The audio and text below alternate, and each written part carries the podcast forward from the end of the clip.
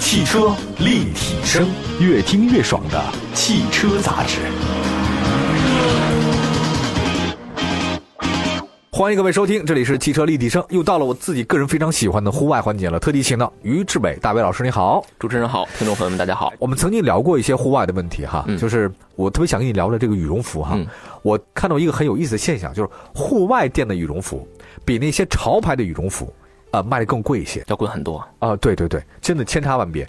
我不太了解这是到底什么原因啊？其实主要还是在用料上。嗯，潮牌的，因为我个人不是太潮啊，比较土的一个人。 哎潮牌的那些羽绒服我不太清楚，他们可能更注重设计这一块儿。啊户外的这个羽绒服呢，确实是在它的做工和用料上用的非常扎实。啊羽绒来说呢，做羽绒服的这个材质，羽绒它会比棉服啊，比其他一些服装要好的很多，保暖性也好。哦，而羽绒呢，又分鹅绒和鸭绒。鹅绒鸭绒对，啊这个可能大家都比较清楚，鹅绒贵是吧？鹅绒会贵。哦鹅绒呢，它的保暖呀，然后存储这个空气这个性能上要比鸭绒要好一些。哦，鹅绒那怎么判断是鹅绒鸭绒啊？呃，这个羽绒服上它都会标示出来，啊，在它的里边那个水洗签上会写着鸭绒、鹅绒，它会都会标示出来。不会弄假吧？肩上我他们这么做肯定会的，但是品牌来说一般不会作假，哦，不会做假是不吧会？作假。听到一种说法叫加拿大鹅比较厉害，对吧？对，其实它这个牌子本身它做这个羽绒这块儿是很不错的，嗯，但是在户外这个圈子里头，一开始穿的人不是太多，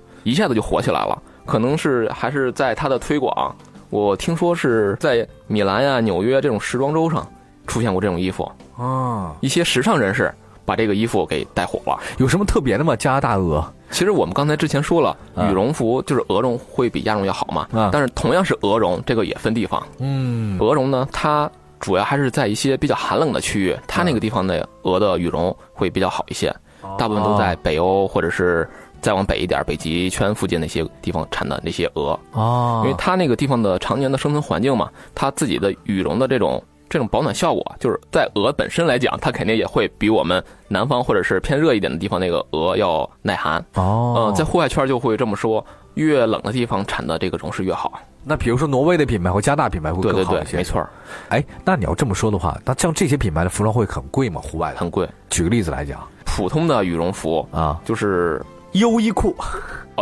那个啊我不行从吗从来从来不会考虑这个。真正在户外用到保暖的话，它那个东西是不行的。真不行是吧？啊它的其实只是做了样式，做的很好看。对对对其实说到羽绒，它又有一个充绒量和那个蓬松度。啊，从这个方面来讲的话，大家会比较清楚了。优衣库呢，它可能就用了很少的绒，只不过是做了剪裁，然后从颜色上做的非常亮丽。没错没错嗯那我就先说说这个充绒量和蓬松度这块儿吧。啊这是检验一件羽绒服它的保暖效果好不好的一个重要因素。啊那个蓬松度呢，其实大家可能不是太清楚，但是有些衣服它会在袖子的某个部位，六百五啊、七百啊、八百，甚啊至标、标到九百的。哦，那是什么东西啊？这个是什么一概念呢？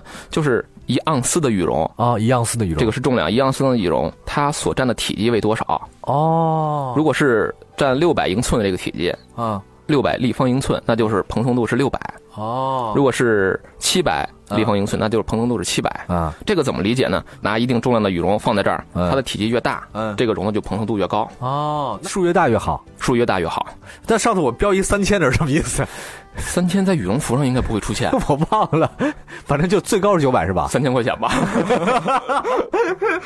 目前对，目前我见过最高的是有九百五的，九百五，九百五的。啊，越高这数就越好，是对一盎司的这个绒，它的这个呃占的体积越大，越是大吧？，它占的体积越大，它能够锁住的空气就会越多。哦其实保暖的话，就是靠它锁住这个空气嘛，空气来隔热，哦，就不流动了是吧？它就是把冷空气阻隔在外边，哦然后我们身体内的这个暖空气呢就被这个给隔开了。哦，哎这还挺有意思的，嘿，这个可以那还有一个就是充绒量了，嗯充量充啊，绒量嗯就是一件衣服，你首先看它沉不沉，嗯这个是比较直观的一个充绒量的一个判断方式。嗯，当然，这个跟那个衣服的所用的面料也有关系，你说的多少钱吧？你现在告诉我，好点儿的，两千到三千这一块儿吧，两三千的，这么贵呃，两三千其实真的就算一个中端的，还有更贵的，贵的就三四千，再厚一点的四五千，那可能就是比较极端一些的了，可能需要我登雪山，或者是去一些南北极需要的。 哦，我家里有一件儿，就是始终没敢穿过，它穿的跟狗熊似的，特别厚那种的。嗯，那个是我大概是零几年的时候，零零九年还是一零年左右那个时代。然后有一次是去比较远的地方，嗯，西藏那个地方，在大本营可能要住一个多礼拜，所以那时候我们挑的羽绒服都特别的厚，我只穿过一次。嗯，后来我发现我在这个地方再穿的话，有点它有点夸张，就跟进那北极圈儿、南极圈儿那种的，好像考察那种穿法那种特别大。像面包哦，特别面面包。包，但是真暖和。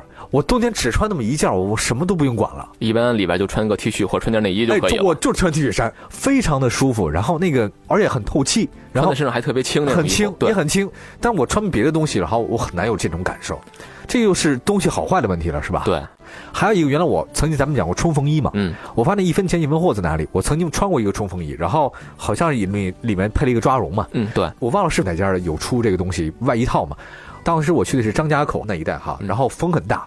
我刚下车的时候吧，没事儿啊，哥有冲锋衣有抓绒衣，哇，一打就透了，一打就透。一打就透了，我就哟就特别冷。但是真正穿那特别好的那个几个同事，还有不错的那个，没事儿，没事儿，他比我们还要扛好多，哎，没关系啊，就是阻力好像很大一点，他就不觉得那个风好像能钻进去，而我觉得浑身都冰冷。所以这个还是跟价钱有关系。这跟价钱是有关系，就是你没到那个特殊环境底下，你的东西就是不一样的。对，今天讲的是户外嘛，哎，讲的是这个自驾啊，跟嗯结合在一起，因为所以我们在想，你必须得有这么一个比较稍微能拿得出手的东西，你在户外的时候，你在开车当中去爬山的当中，你才不会有任何问题，对吧？没错儿，你看，今天花了好多钱了，我们 讲已经花了非常多的钱了啊。我们曾经聊过一些户外的问题哈，嗯就是特别想说，我这人永远是反季节的，越到冬天的时候买那夏天的衣服， 夏天买冬天的衣服啊， 很夏 划算啊，很划算。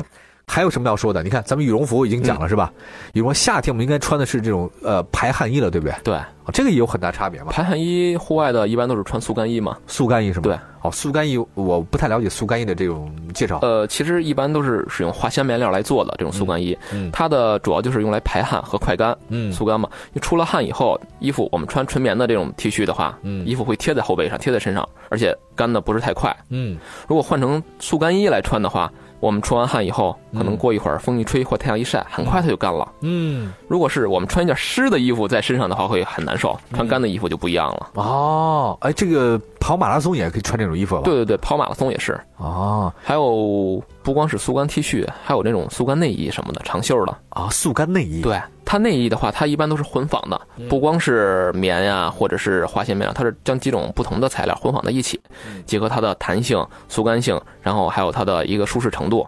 像这种东西的话，我们平常在开车的过程当中穿这是不是比平常衣服更舒适一些？没错没错，开车的时候也同样适用。也同样适用是吧？好嘞，稍微的休息一下，然后跟大家再介绍更多在户外的一些事情啊。因为这个大伟都知道了，内容精选部啊，他以前专门干户外的，户外跟自驾天生的联合在一起。希望大家呢随时关注我们的节目啊。待会儿给你讲讲在户外你还要准备哪些东西，非常有趣儿。一会儿回来。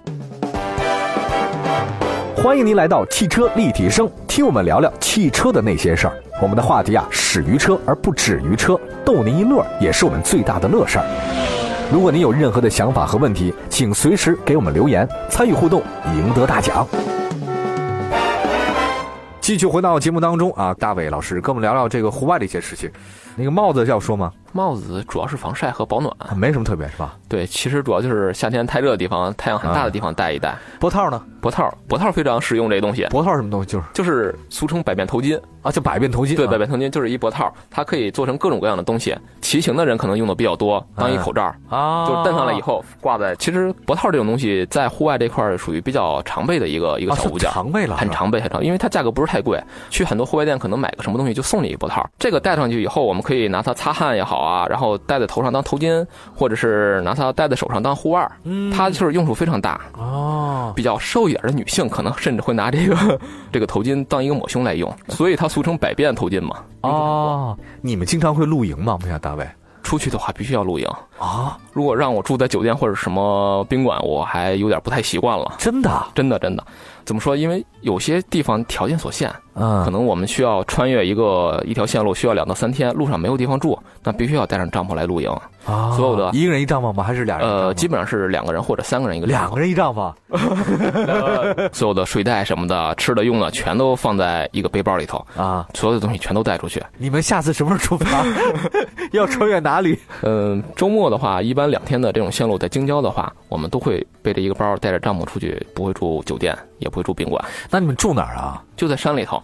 一般一条穿越的线路上有一个营地，啊，营地呢就是他选在路线的一个中间一个点，大家嗯走过去那个时间刚好可能到了晚上、傍晚或者下午该住宿的时候了，啊或者是这个营地正好是挨着水源，啊附近就是你洗洗东西比较方便，然后地又比较平，因为在嗯山里边找一块平地是挺难的。哦，这个地地方一个舒适的营地也比较难得，你们就自己扎帐篷是吗？自己搭帐篷，会有危险吗？呃，基本没有危险。去山里边儿也基本上没有什么人嘛，嗯呃你想歹徒什么的，坏人也很少去这种地方。哦，所以说，一般出去的话，三五个人带个两三顶帐篷就可以了。那我问一下，你要说是，比如说我这个车里面装了，能能装得下吗？什么帐篷啊，这个七七八呃八别。说车了，其实这些东西全装进去，一个小包都能装得下，一个啊四十多升的包、背包都可以装下。真的啊，不像我们车载帐篷，当然是另外一回事儿啊。车载帐篷它会比较大，车载帐篷是什么样的？车载帐篷出去玩可能见到有两室一厅的、三室一厅的。就是在车顶是吗？呃，车顶呢是一种，大部分还是在营地上铺在平地上的。这种的话，就是它在重量和体积上会做的比较大，更适合车载，不适合背包来用。所以说，这种就称为车载帐篷。哦如果我们说的这种驴友用的呢，就是小帐篷。对一个一个双人帐可能也就两公斤左右，啊几瓶矿泉水的重量吧，背出去超轻的一些帐篷不是太沉了，现在已经。啊，还背睡袋，什么防潮垫？对嗯对对，，这些东西前几年玩的比较极端的时候，就会走超轻这个路线嘛。帐篷选最轻的，你一个帐篷可能二点三公斤左右，嗯我选了一个超轻的，一点四公斤，哦，差了一个。个将近一公斤能出来。嚯我所有东西装在一个包里背出去，这些都是在我承受的范围之内，啊，不是太沉。不带沉是吧？对对对，当然是所付出的这个这个价值，金钱也要是比普通的要高一些。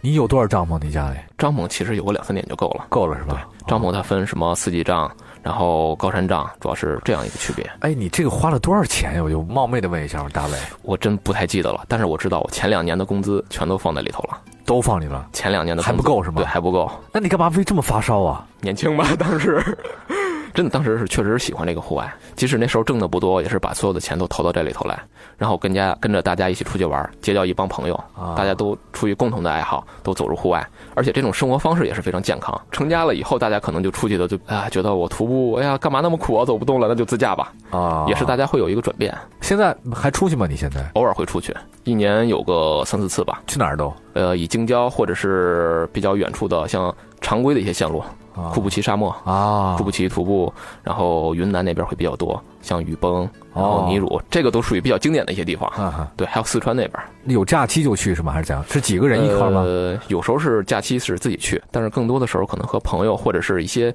品牌来组织活动、参加活动，哦呃对，受邀请就过去了。 那没邀请就不去了是吧？没邀请的话太贵了哎是吧对对对对对，没邀请，咱们家小区附近在公园里边就搭个帐 篷了。里咱们日光浴对吧？嗯，哎，这厉害了啊！这个本来其实我还想关于这个露营啊，这个特别想跟你说的哈。嗯还有一些我们很多朋友喜欢开车到，比如野长城啊，嗯嗯，或者说户外什么的，再把车搁山脚底下，然后背着包就穿越去了哈嗯。路上你觉得这对身体条件要求高吗？身体这个还是选线路嘛，根据自己的一些情况选不同难度的线路。嗯如果是玩的比较野一点的话，就选难度大一点。路嗯上这种线路走的人比较少，但是看到的风景是别人看不到的。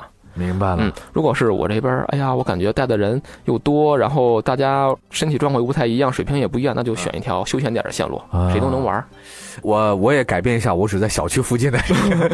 呃，特别感谢大伟啊，今天给我们讲了讲这个户外的一些事情。当然，户外很多什么钓鱼呀、什么路亚、滑雪、摄影、登山、攀冰、自行车，你都会吗？我都玩过，啊，都可玩能过不见得有所有的都擅长，啊。对，都接触过，像攀冰、攀岩、骑行、滑、kayak 都玩。你自己喜欢哪个？最喜欢哪个？我现在其实最喜欢的还是攀岩加跑步这一块儿。攀岩加跑步呃呃，不是不是这两个结合啊，啊是是攀岩比较喜欢，然后跑步还有骑自行车，攀岩是会不会很危险其实是有保护的，做好安全措施没有事儿。小时候主要就是爬树，啊特别调皮，爬树、翻墙头，啊可能那时候就就啊脑子里产生这种这种这种想法了。明白，嗯谢谢谢谢大伟今天做客我们演播室。